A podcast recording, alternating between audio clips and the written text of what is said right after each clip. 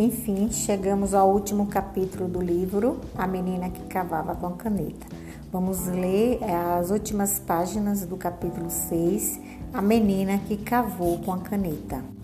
Então, passa-se alguns meses da morte do pai Manuel e a melhor amiga de Alice, assim como o Bruno, vão estudar na capital.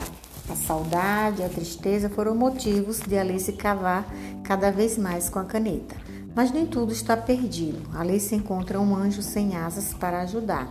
Seus escritos podem virar livros. Já pensou uma menina pobre do interior, cheia de sonhos, né, sendo escritora?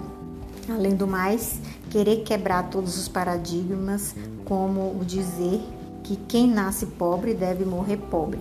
Quem nunca ouviu isso?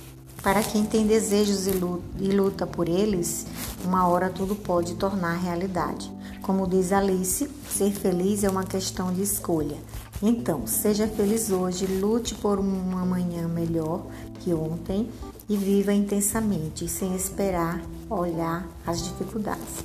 Mas será que Alice e suas irmãs escolherão ser felizes?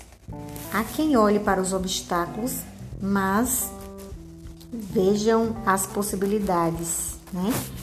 Então, com vocês, a última parte do livro A Menina que Cavava com a Caneta.